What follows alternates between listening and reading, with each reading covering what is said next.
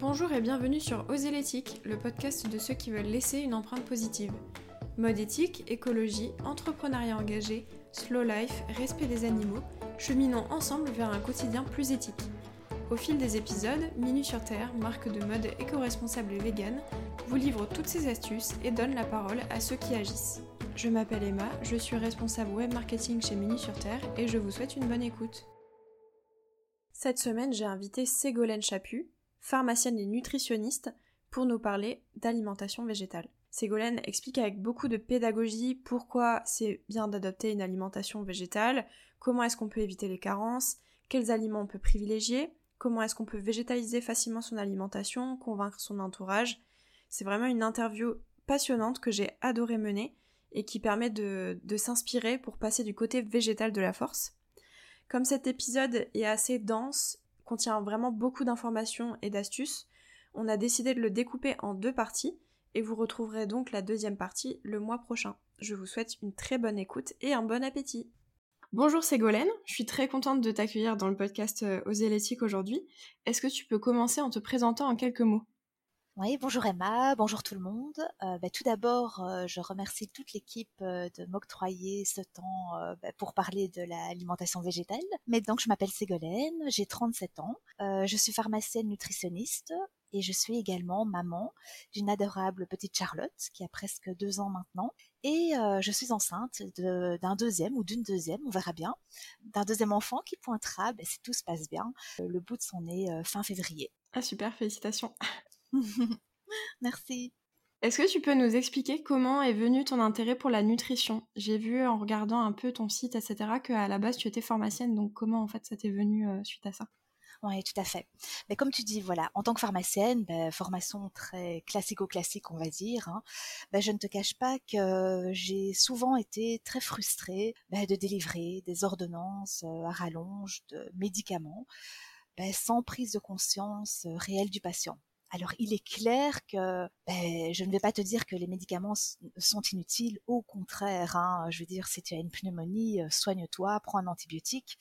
Mais ce que je veux dire par là, c'est que hum, dans de nombreux cas, ils auraient pu être diminués, voire évités. Parce que souvent, ben, on masque un symptôme en prenant un médicament. Et en fait, hum, j'avais envie de comprendre un petit peu comment notre corps fonctionnait. Et surtout, ben, pourquoi ne pas essayer de comprendre en amont comment la maladie est apparue, pourquoi elle est apparue, et surtout ben, comment faire pour l'éviter? Et en fait, c'est là que progressivement, tu vois, euh, mon intérêt pour l'alimentation saine, et tu vas voir plus tard, l'alimentation végétale est arrivé. Et en fait, je me suis rendu compte qu'en fait, le contenu de ton assiette, de notre assiette, eh bien, il pouvait avoir un impact fondamental, favorable ou au contraire défavorable sur notre santé physique et psychique. Donc voilà, du coup, je me suis intéressée à cela parce qu'en fait, je me rends compte que ben, c'est aussi comparable qu'une voiture. Ben, si tu mets dans ta voiture ben, le bon carburant, euh, si tu mets le carburant qui est adapté pour ben, qu'elle puisse bien rouler, si tu en prends soin, ben, il y a de fortes chances qu'elle reste en très bon état très longtemps. Et c'est pareil pour ton corps. Donc voilà comment euh, comment est né mon intérêt pour la nutrition et j'ai suivi du coup une formation en nutrition, nutrithérapie de deux ans qui était donnée pour des professionnels de la santé à ce moment-là, donc euh, des médecins, des pharmaciens, des kinés, euh, des ostéopathes, etc.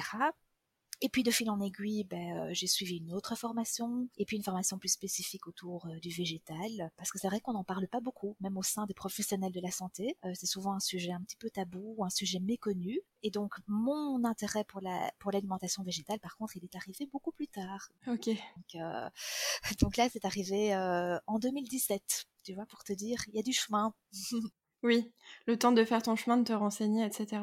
Du coup, tu as vraiment une approche en fait euh, préventive et un peu holistique de la nutrition. C'est dans un aspect vraiment santé et, prévention des maladies, euh, des maladies graves, etc. Mais complètement. Après, euh, c'est vrai que la plupart des gens viennent, vont chez le médecin ou vont chez un thérapeute quand, ben, quand ils sont malades et rarement à titre préventif, quoique, hein, ça commence à changer. Mais on peut agir à tout niveau. Hein. donc c'est ça qui est absolument extraordinaire. Du coup, tu nous parlais de l'alimentation végétale. Est-ce que tu peux nous dire ce que tu en penses en tant que nutritionniste? Est-ce que tu penses qu'on peut être en pleine santé en mangeant végétal, en évitant les produits animaux? Bah, Évidemment, hein. euh, c'est clairement un mode de vie alimentaire, mais également un mode de vie à part entière, qui est excellent, qui est merveilleux pour rester en pleine santé. Mais comme tout, et je tiens à le dire, il est important de s'informer afin d'éviter de faire n'importe quoi. Donc euh, tu vas pas euh, te décréter euh, végétarien ou végétalien en te disant ben voilà du jour au lendemain je supprime la viande, le poisson, les produits laitiers, les œufs sans forcément les remplacer par d'autres aliments. Mais, mais c'est tout à fait possible. Hein. Souvent les gens sont effrayés ils ont l'impression que si on leur supprime les produits animaux, ben, il ne va plus rien rester dans leur assiette. Oui, c'est ça. qu'à part les fruits, les légumes. Or, c'est pas du tout vrai. alors, il faut savoir aussi que il faut changer sa vision. Mais ça, c'est par rapport à plein, plein de choses. Que, il faut savoir que quand tu optes pour un régime végétarien ou un régime végétalien, en fait, tu vas élargir le champ des possibles. Au lieu de penser privation, frustration, tu dois changer ta vision et penser plutôt que tu vas ajouter de nouveaux aliments qui sont certes méconnus, comme euh, ben, les oléagineux, donc c'est toute la famille des noix, des graines, enfin la famille des amandes, des noix de cajou, puis tu as aussi toute la famille des graines, euh, les graines de chanvre, les graines de sésame, les graines de courge, mais tu as également toutes les légumineuses, euh, c'est parfois effrayant comme quoi les gens ne savent pas cuisiner des pois chiches, des pois castés ou des haricots rouges, mais tu as également les algues, qui, dont on va parler plus tard, qui sont une très très chouette alternative d'aliments à ajouter dans son assiette en tant que nutritionniste, moi je te dirais plutôt que quand tu penses supprimer un aliment, il faut plutôt te poser la question, ben voilà, par exemple, si je décide de supprimer la viande, ben en fait, qu'est-ce que m'apportait la viande euh, au niveau de mon assiette et que je vais devoir compenser via un ou plusieurs autres aliments?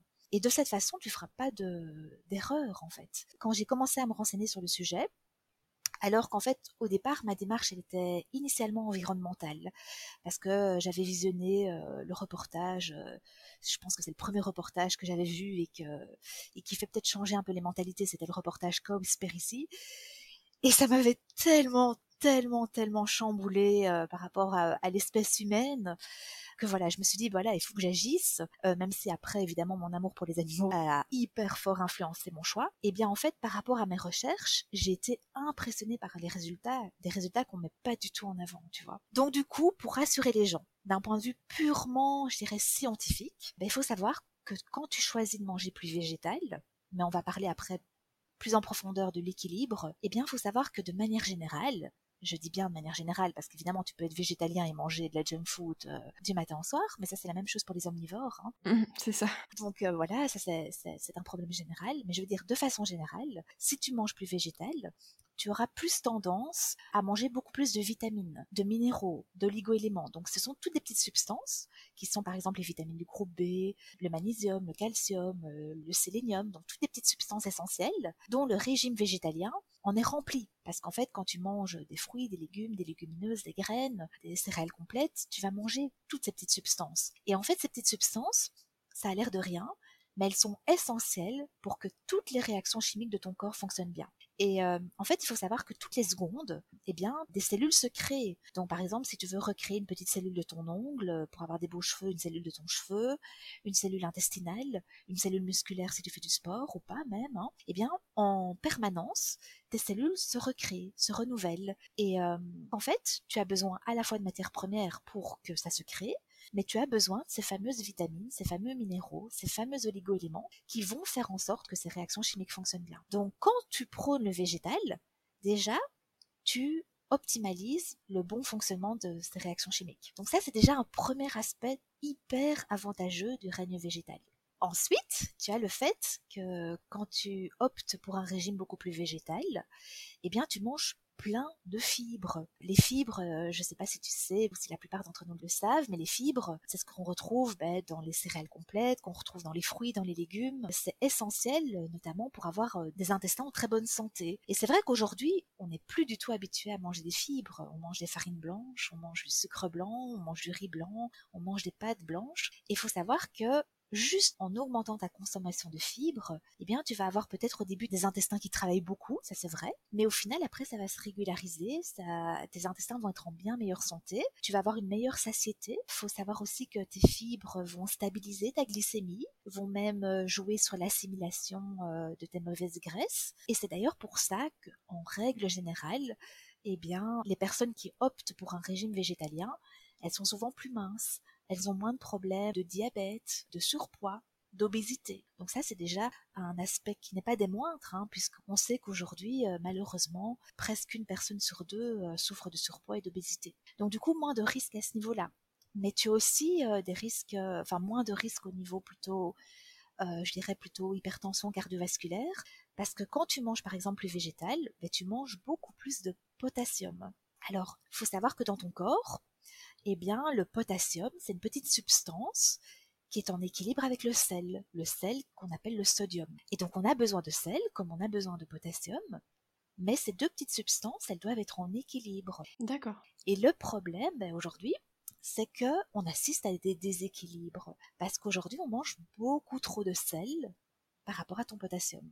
Notamment ben, en mangeant pas juste le sel que tu rajoutes euh, dans tes plats hein, de manière, euh, je dirais, un peu systématique sans, sans goûter euh, ton plat, mais le sel caché. les plats préparés, ouais. Exactement. Donc, tu en retrouves énormément dans les plats préparés, comme tu disais, mais tu en retrouves beaucoup dans les charcuteries, hein, dans les viandes, dans le fromage. Ce sel, on le retrouve en abondance dans les produits transformés, dans les produits animaux. Or, le potassium, on en retrouve en abondance dans le règne végétal. On dit souvent qu'un sportif mange des bananes. Oui, c'est ça, c'est ce que j'allais dire. La banane, c'était l'aliment que je connaissais avec le potassium, mais. ben oui, plein plein de potassium, mais on retrouve en fait dans tous les végétaux, les légumineuses. Ça vient contrebalancer l'excès de sel. On retrouve beaucoup dans les fruits, dans les légumes. Et donc en fait, si jamais on prend ben, le nombre de personnes qui prennent un antihypertenseur le matin pour réduire euh, leur tension, eh bien, le premier conseil à donner pour se passer de cette petite pilule matinale, eh bien, c'est de réduire sa consommation de sel, donc de produits animaux, et en parallèle, augmenter sa consommation de produits végétaux. D'accord. Et ce serait le premier conseil à donner. Après, il y a évidemment le sport, il y a l'hygiène de vie, il y a manger de l'ail, il y a plein d'autres choses, hein, évidemment. Mais je veux dire, euh, le fait de manger végétal, euh, ça réduit les potentiels risques d'hypertension. C'est vrai, ouais. Donc c'est encore un effet positif dont on ne parle pas suffisamment. Après, tu as aussi un autre aspect qui est super important, parce que c'est vrai qu'on parle beaucoup du Covid actuellement, mais, euh, mais les problèmes cardiovasculaires, euh, ben, c'est un problème, c'est la première cause euh, de mortalité dans nos pays industriels, avant même le cancer. Ben, c'est la qualité des graisses que tu vas consommer va avoir évidemment un impact sur ta santé. Et donc, en fonction des graisses que tu vas consommer, eh bien, tu seras en plus ou moins bonne santé. Et en fait, je vais faire une analogie très simple qui va parler aux gens. Mais en fait, moi, je compare souvent les petites cellules de notre corps à des petits ronds, à des petits cercles. Et en fait, euh, tu vois, t'imagines des petits, des petits ronds. Et en fait, ces petits ronds, ils ont une membrane, en fait, une double membrane, donc euh, ce qui délimite le petit cercle. Et en fait, cette euh, double membrane, elle est faite essentiellement de gras. En fonction du gras que tu vas consommer, eh bien, imagine un petit peu ces petits ronds.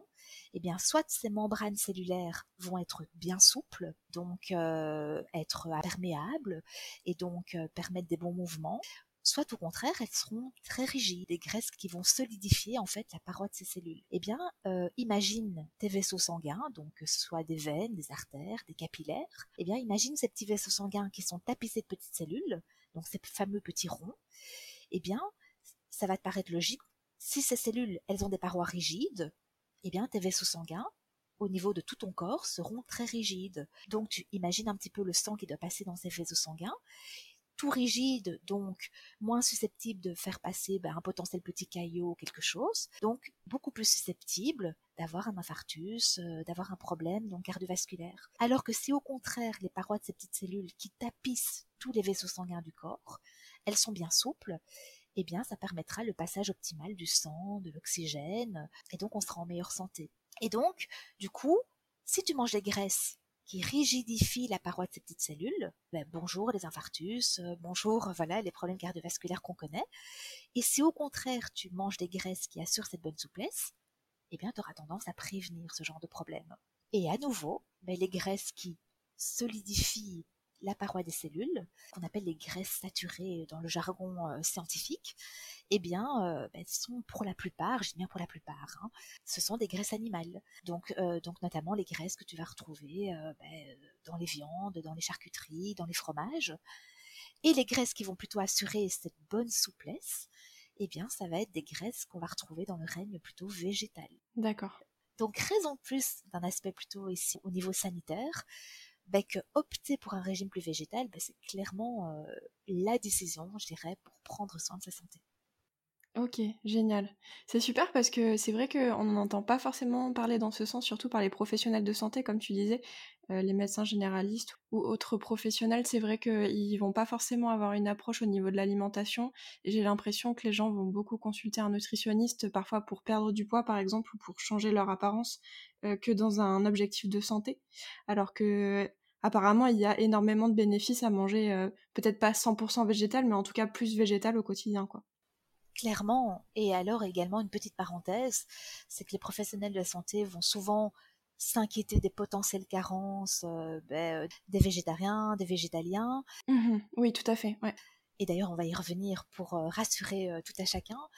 Mais par contre, euh, quid des personnes qui mangent des fast-food, des sodas, des chips, des burgers C'est ça. Qui, qui, entre nous, euh, enfin moi je le vois au niveau de mes consultations, présentent des carences bien plus graves et beaucoup plus dommageables pour la santé. Tout à fait, ouais. Et ces personnes, on les challenge que rarement, donc euh, en tout cas insuffisamment. Donc euh, il est très important, je pense maintenant, et c'est tout le but de mon travail, c'est en fait, je suis persuadée qu'on peut euh, sauver le monde, ce serait prétentieux, mais en tout cas éveiller les consciences en fait, en sensibilisant, en informant, en éduquant. Euh, je suis convaincue que c'est pas par la peur qu'on va euh, qu'on va sauver le monde, mais c'est plutôt en instruisant, en, fait, en informant les gens. Donc euh, moi, c'est ce que je fais à travers mon travail, c'est de d'éduquer les gens, de les informer, et pas seulement les professionnels de la santé, mais tout à chacun, parce qu'on peut tous agir à notre échelle. C'est vrai. Même si on n'y connaît rien. C'est un peu notre objectif aussi chez Minu sur Terre, donc, donc ça tombe bien. Ouais. ouais, non, tout à fait, je sais. et tu parlais du fait que tu avais regardé le documentaire Cowspiracy et que de base, t'étais mmh, un peu, enfin, t'avais été attiré par le côté végétal de l'alimentation pour un côté écologie. Comment est-ce que, au quotidien, en fait, on peut essayer de mieux respecter la planète par notre alimentation?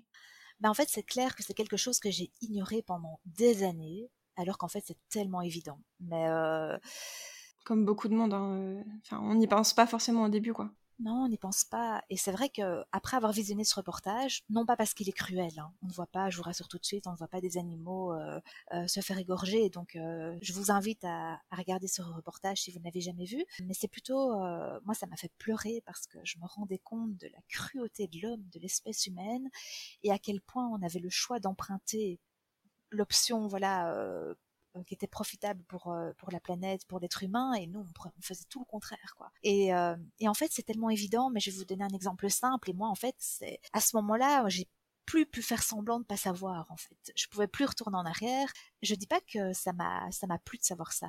Un jour j'ai j'ai dit à mon compagnon j'aurais préféré ne pas savoir. C'est ce qu'on se dit parfois. Et faire l'autruche. Tout à fait. Hein. Ouais. Oh parfois parce parce qu'on passe clairement par une phase un peu de ouais de déprime et puis en fait. Oui ça de déprime ouais. Ouais, à fond. Et puis en fait, après, non, non, il faut surtout pas se dire que que voilà, il y a rien à faire parce que si on ne fait rien, ben, c'est clairement qu'on va aller droit dans le mur.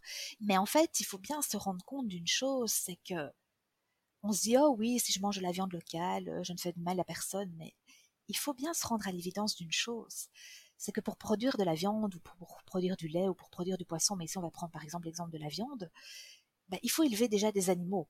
Première chose. Et ces animaux, ben, ils vont être euh, produits intentionnellement dans le but euh, de, manger leur chair. Donc ces animaux, ils prennent déjà de la place, techniquement parlant. On va devoir euh, déforester, on va devoir réserver de la place. Il va falloir aussi que ces animaux mangent. Donc il va falloir qu'on réserve des espaces pour à la fois les élever, mais des espaces également pour produire les mélanges de farine qu'on va leur administrer. Il faut savoir également que ces espaces, ils sont chaque fois, ils sont de plus en plus grands chaque année, ben, parce que ben, tout le monde le sait, c'est pas un scoop. La population, elle croît euh, d'année après année, et puis aussi nos appétits pour les produits animaux explosent. C'est incroyable. Et donc, c'est la raison pour laquelle on va raser des forêts entières. Donc, à la fois pour les élever et à la fois pour produire les cultures, parce qu'il faut savoir que la plupart des animaux d'élevage, ben, on les nourrit avec des mélanges de farine de soja, de farine de maïs, euh, on rajoute des antibiotiques, enfin, toute une série de, choses pas très catholiques. Ouais, qu'on finit par ingérer après, enfin, en mangeant de la viande, euh, en suivant, quoi. Donc bon, super. Ah évidemment, on les mange, on les mange de manière indirecte, mais nous, on les consomme. Donc ça veut dire qu'on déforeste chaque année un petit peu plus, que ces champs sont pulvérisés de produits chimiques, de produits chimiques qui vont se déverser évidemment dans les terres et qui vont détruire toute la biodiversité aux alentours. C'est déjà absurde d'un point de vue santé et d'un point de vue écologique. Ensuite, il faut que tu saches que une vache, à elle toute seule, tous les jours, elle mange entre 40 à 65 kilos, voire plus, de mélange de farine. Donc je ne sais pas si tu imagines la quantité de farine. Ouais, c'est phénoménal. Mm. C'est mais énorme pour nourrir tous ces animaux d'élevage. Et donc, imagine les cultures à entretenir, à arroser, toutes les forêts à décimer pour au final produire de la viande. Donc, d'un point de vue éthique, imagine toutes les quantités de céréales qui sont toujours plus importantes, que l'on va donner au bétail, au détriment de populations qui sont sous-alimentées. Je trouve ça juste éthiquement choquant, injuste. Oui, tout à fait. Ouais. Puis c'est des surfaces qui ont été déforestées en plus pour alimenter ces animaux qui auraient à la place été dédiés à enfin, des forêts en fait, quoi, la biodiversité, l'environnement naturel. quoi.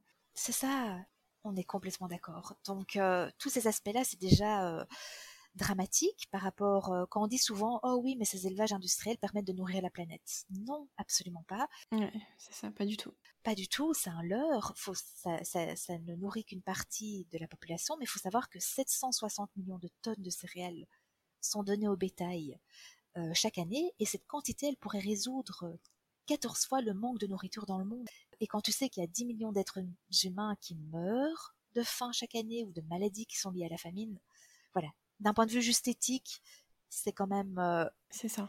Voilà, ça pose la question quand tu sais, bah oui, qu'un bœuf, oui, ça va peut-être produire 1500 euh, repas, mais quand tu penses aux céréales qu'il a consommées pendant sa petite courte vie, euh, malheureusement pour le pauvre bœuf, tu sais que les céréales qu'il a consommées, ça pourrait nourrir 18 000 repas. Donc euh, ah oui, la proportion n'a rien à voir en fait. Ouais, donc ça, c'est l'aspect éthique. Mais après, le coût au niveau environnemental, il est gigantesque parce qu'on en a parlé. Ben, on détruit des forêts. Ben, les forêts, ben, c'est les poumons. C'est vraiment notamment un des poumons de notre planète avec les mers, avec les océans qu'on détruit également, hein, malheureusement parce que tu sais que les, arbres, euh, bah, ils absorbent le CO2, ils absorbent euh, la chaleur, donc ça évite qu'on ait des 50 degrés. Ça absorbe l'eau, donc ça évite qu'on ait des inondations. Et or, on en a connu, on en connaîtra encore. Euh, ça évite les tempêtes parce que ça permet d'absorber, ça permet d'éviter que le sol ne s'érode voilà trop trop facilement. Donc c'est indispensable et on détruit nos forêts.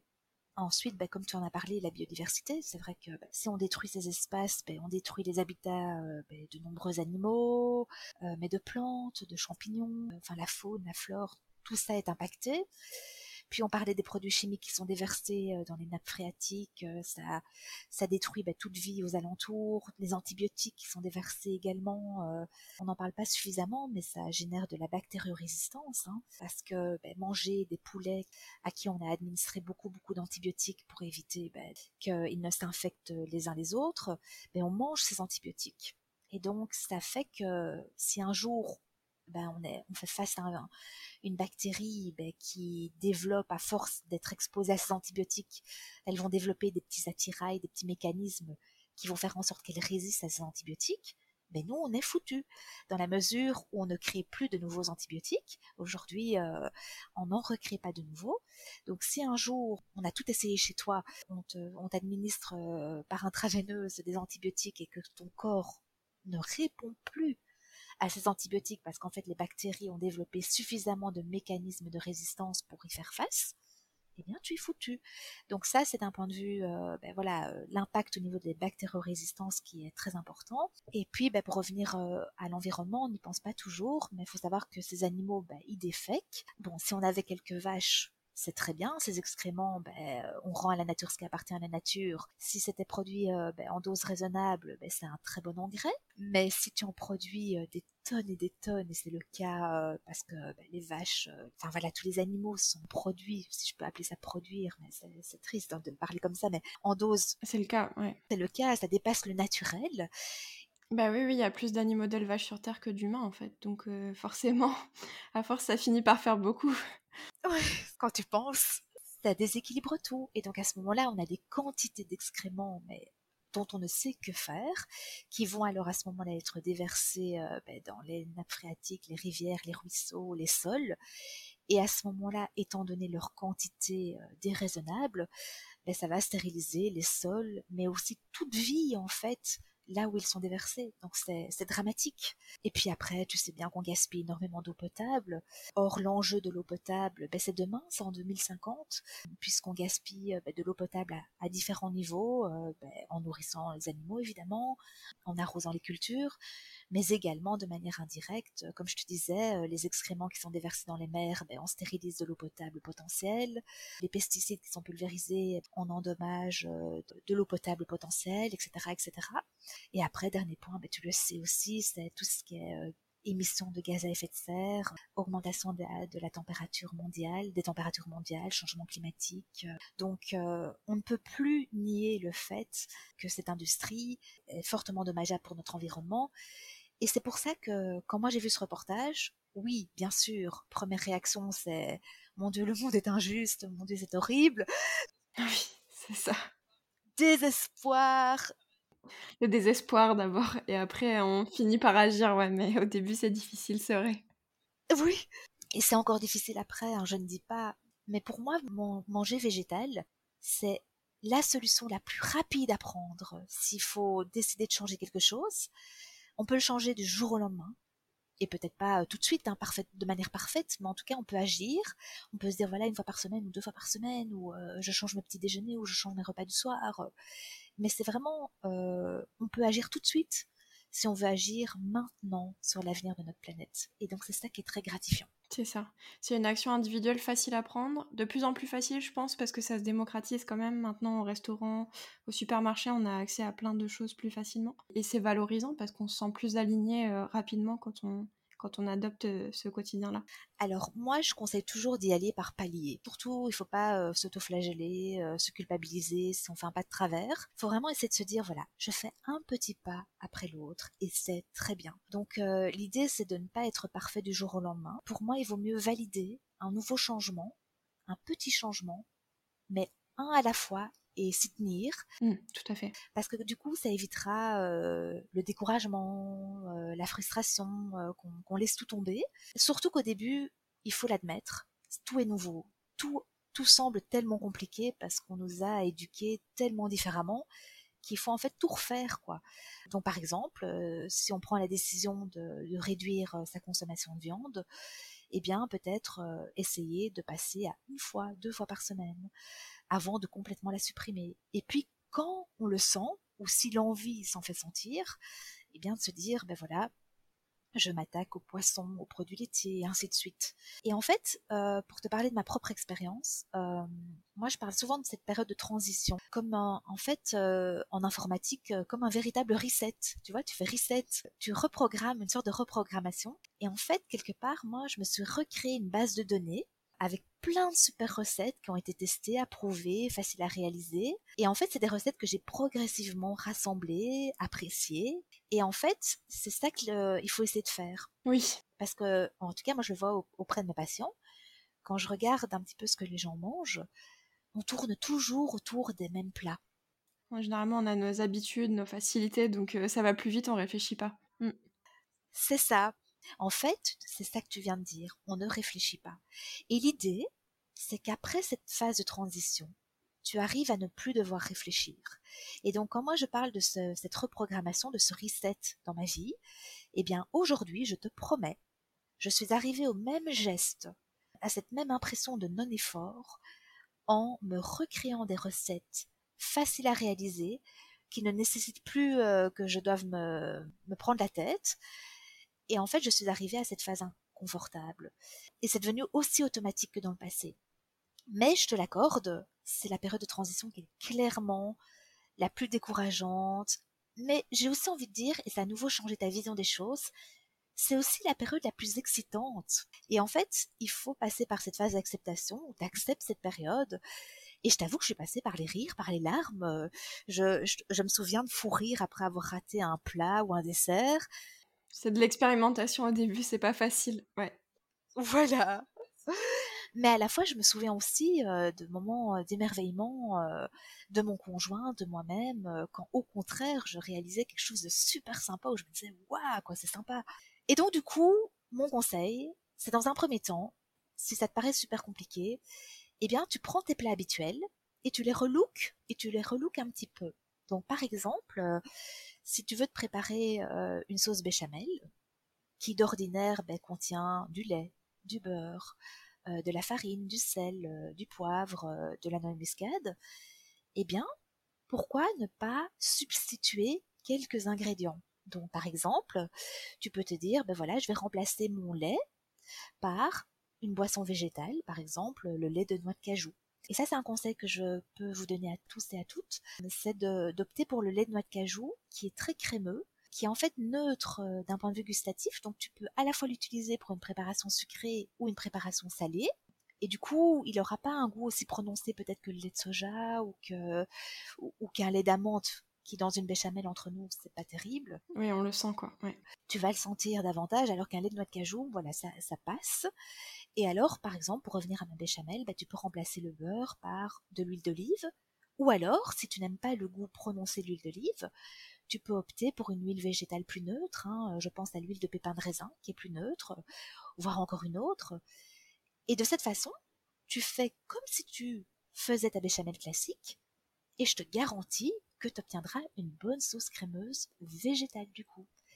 Et après, quand tu, auras un peu plus d'aisance, tu seras plus à l'aise avec la cuisine, eh bien, tu pourras ajouter un petit peu de moutarde à l'ancienne et tu auras une sauce moutarde. Ou après, tu pourras te dire, oh, j'ai envie d'essayer autre chose et j'ajoute un petit peu de porto et tu auras une petite sauce légèrement sucrée salée, un petit peu alcoolisée. Et après, tu pourras dire, oh, mais j'ajoute des petits, euh, des petits oignons, des petites échalotes, des champignons et tu auras une, sauce en fait champignons que tu pourras servir avec euh, des petites euh, des, petites boulettes de pois chiches, des falafels. Et donc en fait progressivement, tu vas partir de plats de base. Si tu manges un spaghetti bolognaise, eh bien, tu peux peut-être te dire voilà, je remplace le haché par des protéines de soja petit calibre ou du corn ou du tofu émietté. Et après, pour le restant de la recette, tu restes fidèle à tes habitudes. Et alors surtout, je dis aux gens, il faut arrêter d'espérer obtenir 100% le même résultat. C'est ça, je suis d'accord parce que c'est ça au début qui est un peu frustrant, je pense, c'est qu'on essaie de retrouver exactement les mêmes saveurs alors que c'est pas possible. Et il y a peut-être aussi une phase où on rééduque un peu son palais, où on s'habitue à de, nouveaux goûts en fait. En fait, c'est ça, mais tu sais, c'est la même chose quand tu passes de l'industriel à du, je dirais, du maison.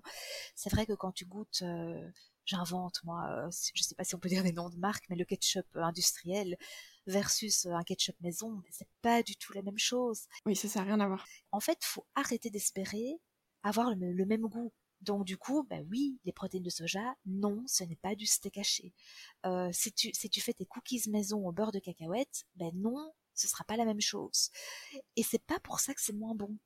Euh, ça peut être gourmand, ça peut être plaisant, euh, mais voilà, c'est différent. Et je pense que ça, il faut l'accepter. Il faut pas se dire, oh mon Dieu, euh, j'aime pas. En fait, c'est différent. C'est tout. Oui, c'est ça. Il y a toute une phase d'éducation, je pense, et après, on, s'adapte totalement et on est plus ouvert à des nouvelles saveurs et tout. Enfin, moi, je sais que quand j'ai arrêté de manger euh, des produits animaux, j'ai appris à aimer des choses que j'aimais pas avant. En fait, ça a complètement, ça a beaucoup changé mes goûts. En fait. C'est ça en fait, à nouveau, tu élargis ton champ des possibles, tu dois vraiment changer ta vision des choses en te disant, mais non, je ne supprime pas, j'ajoute d'autres aliments.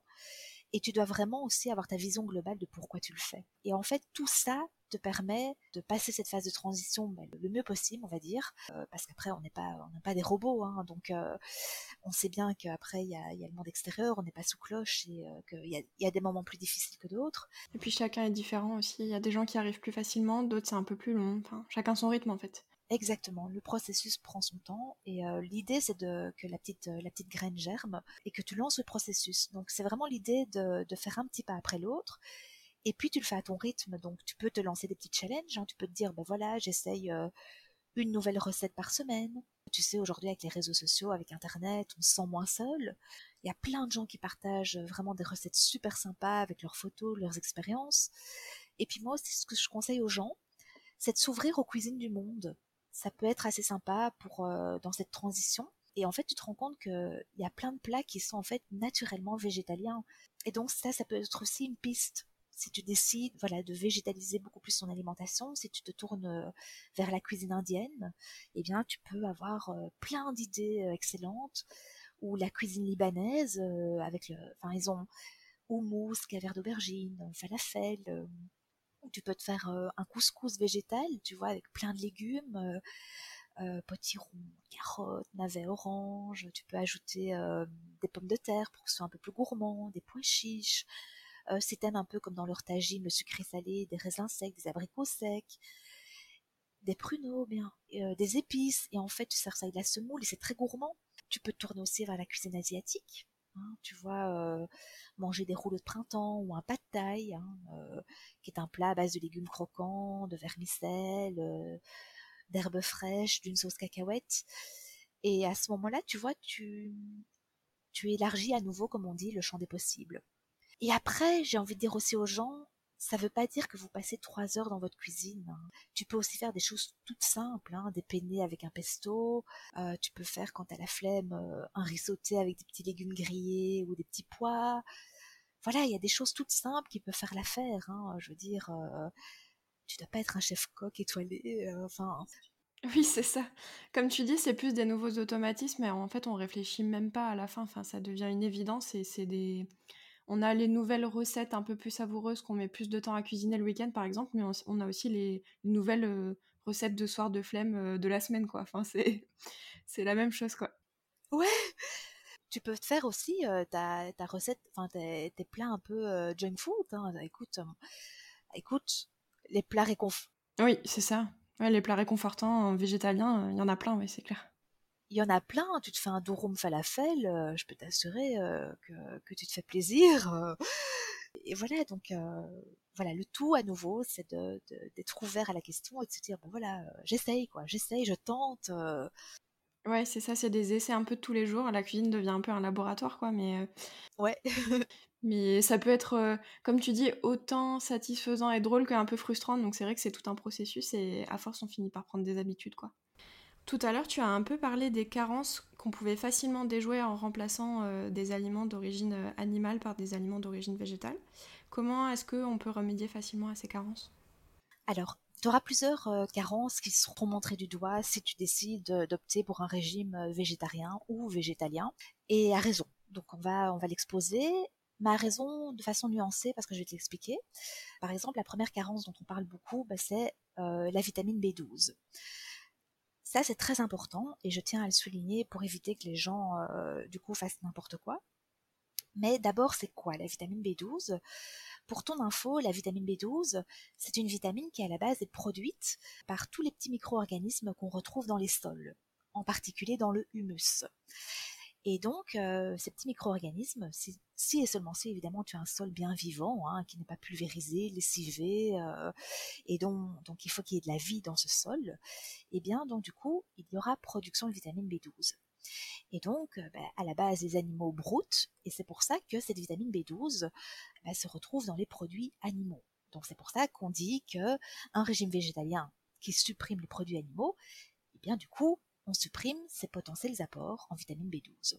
il faut savoir que cette vitamine B12, elle est vraiment primordiale, qu'une carence en vitamine B12, elle peut être très grave, donc ne euh, faut pas prendre à la légère cette carence, qui, attention, ne s'observe pas du jour au lendemain, mais qui est vraiment nécessaire, notamment pour fabriquer des globules rouges, mais aussi pour que ton système nerveux fonctionne bien. Et donc, euh, il faut que tu saches une chose, c'est qu'en fait, c'est pas les végétaliens qui sont les plus grands consommateurs de vitamine B12, en fait, les plus grands consommateurs de vitamine B12, aussi étonnants soient-ils, eh bien, c'est le bétail.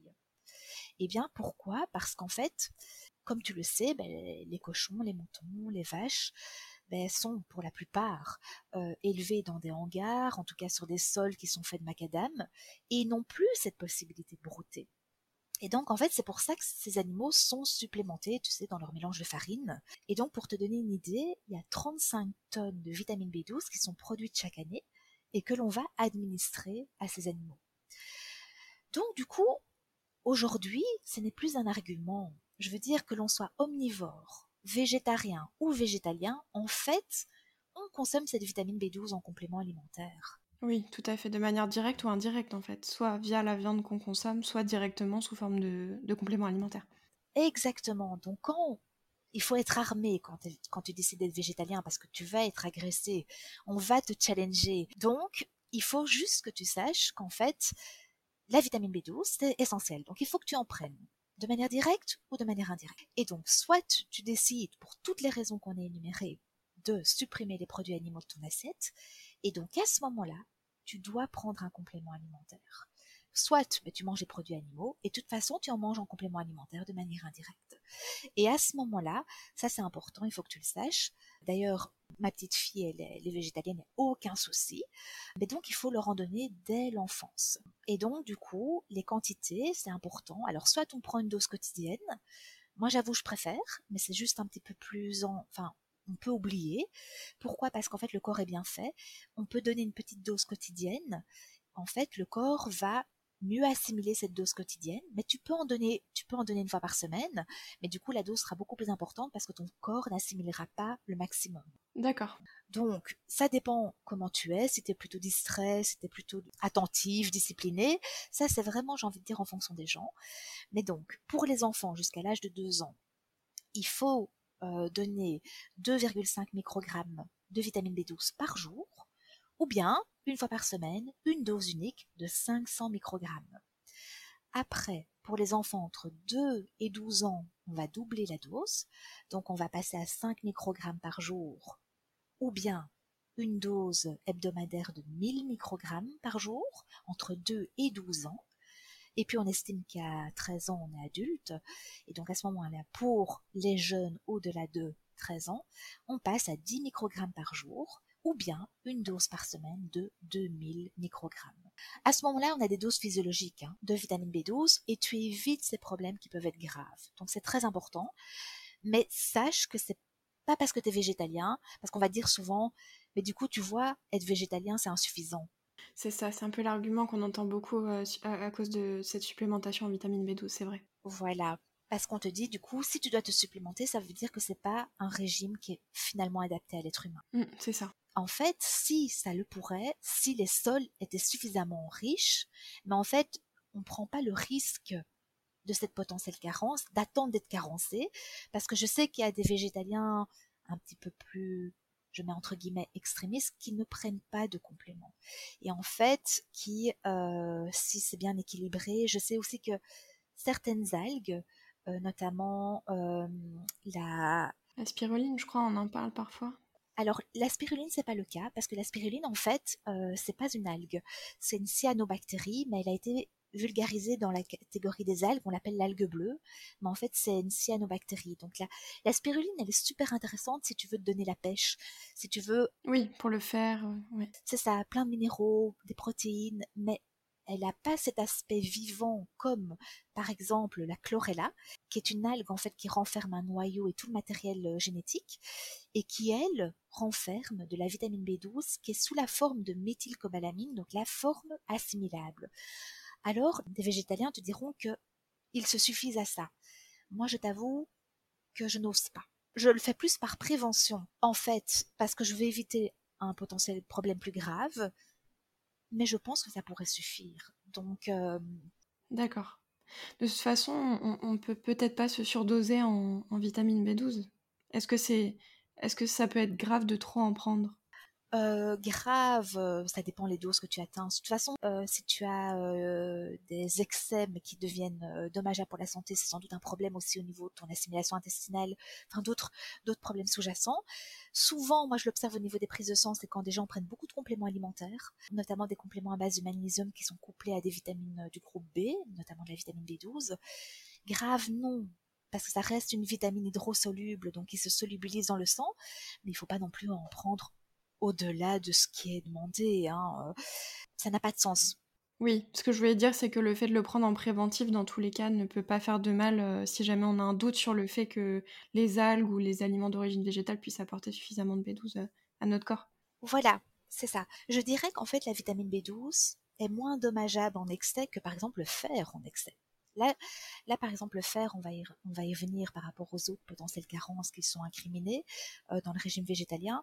Prendre trop de fer, c'est pro-oxydant, c'est nocif pour la santé. C'est pas le cas de la vitamine B12. D'accord, très bien. Donc du coup, ça c'est une première euh, vitamine dont il faut faire attention, euh, voilà, qu'il faut pas sous-estimer. Mais attention, euh, généralement, des végétaliens, même qui ont débuté et qui n'ont pas tout de suite pris leur vitamine B12, ils vont pas se retrouver euh, malades, graves. Euh, c'est une vitamine dont les stocks mettent un temps assez long avant d'être épuisés. Mais à nouveau, il faut mieux prévenir que guérir. Donc voilà, c'est quelque chose dont il faut faire attention. Alors après, ben, on a parlé du fer, ben voilà, voilà. Ça c'est une deuxième carence dont on va sans doute vous vous parler. Ben, c'est que si tu manges pas de viande, tu vas être euh, anémique. Euh, c'est le grand classique. C'est vrai que quand on a des petits problèmes d'anémie parfois et qu'on dit qu'on mange pas de viande au médecin, c'est un peu compliqué. Ils veulent pas toujours, ils sont pas toujours très d'accord avec ça. En fait, euh, du coup, ils ont réponse à la question, ils ont trouvé la solution. Si tu ne manges pas de viande, ben, tu, tu es fatigué, tu, tu es anémique, euh, tu as le teint livide, euh, voilà. C'est ça, c'est le gros cliché du végétarien en carencé en fer, quoi. Ah, et c'est terrible, et c'est pour ça que ça touche euh, les hommes, ils sont, ça touche leur virilité. Enfin voilà, c'est. Oui, ah oui, oui, c'est ça. Il y a aussi un gros mythe de l'homme qui doit manger de la viande, c'est vrai. Ah oui, pour avoir de la force, de la testostérone. Enfin voilà, c'est, c'est tout aussi absurde, voilà que que, plein d'autres croyances, alors qu'en fait, tu sais, les personnes qui sont les plus susceptibles d'être carencées en fer, en tout cas qui en ont le plus besoin, ce ne sont pas les hommes, hein. ce sont les enfants et les femmes. Ben, les femmes, ben, tu le sais, puisqu'on a, euh, on perd euh, du sang ben, une fois par mois et on est beaucoup plus sujette à avoir besoin de ce fer, et les enfants, parce qu'ils sont en pleine croissance, alors que l'homme, en fait, ses besoins en fer sont moindres que ceux de la femme et des enfants. Mais pourtant, dans nos cultures, c'est l'homme qui doit manger son steak. C'est ça, on a un peu l'image de Popeye avec euh, le fer dans les épinards et tout, qui doit en manger pour être musclé. C'est vrai qu'il y a beaucoup ce mythe-là autour de, l'homme qui a besoin de viande pour être fort, ouais. Ah, mais qui est très très fort euh, et qu'on associe à la force du bœuf. Enfin, je sais pas, mais voilà, c'est un mythe, il faut le savoir, parce que voilà, le fer, on n'en a pas seulement dans les abats, dans la viande rouge, dans le boudin noir. Euh, ça, c'est absolument un mythe. Par contre, c'est très important. Il faut savoir que le fer, il n'est pas bien absorbé au niveau intestinal.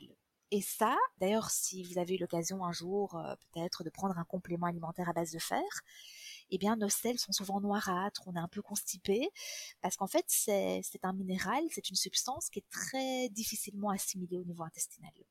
Et ça, c'est le cas autant pour le fer d'origine animale que végétale. Mais par contre, il y a des petites nuances, et ça c'est important de le savoir.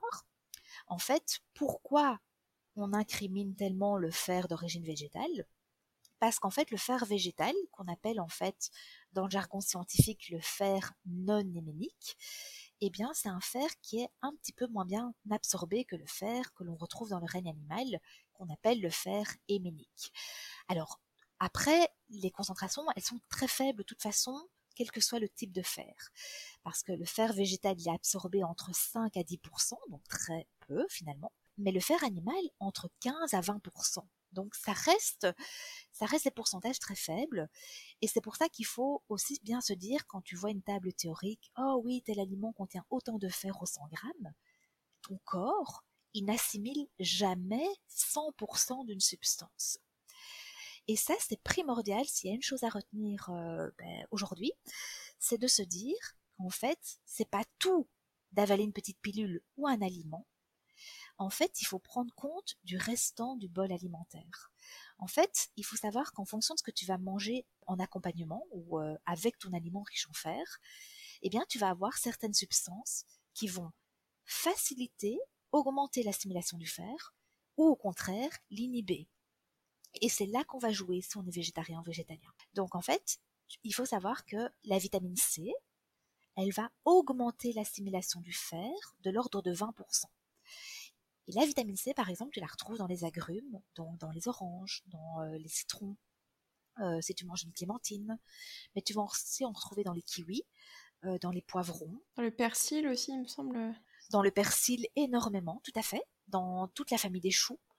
Donc tu as énormément de vitamine C, bah, à nouveau, dans le végétal. Mais tu peux aussi jouer sur l'assimilation du fer en mangeant des fibres. Donc à ce moment-là, tu vas jouer au niveau intestinal. Et donc, bah, en mangeant des fibres, bah, comme on l'a dit, c'est en mangeant des, végétaux, des légumineuses, là tu mangeras des fibres. Mais à l'inverse, tu as également des aliments qui diminuent l'assimilation du fer. Et c'est le cas par exemple des tanins, donc des substances antioxydantes qu'on retrouve dans le thé. mais également dans le café. Donc c'est pour ça que moi j'ai rien contre le thé vert, c'est super bon, c'est anti-cancer, c'est délicieux, buvez du thé vert, mais essayez de le boire entre les repas.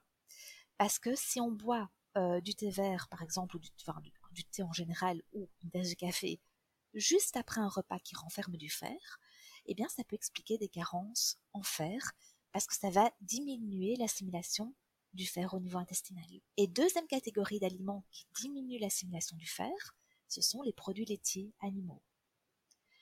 Donc du coup, si tu es végétalien ou végétarien et que tu décides de faire attention à ton fer, eh bien, je vais te donner un exemple, ça va me remettre un peu les choses en perspective, mais tu décides d'être végétalien pour toutes les raisons qu'on a énumérées, et donc tu manges les lentilles vertes qui sont un aliment très riche en fer.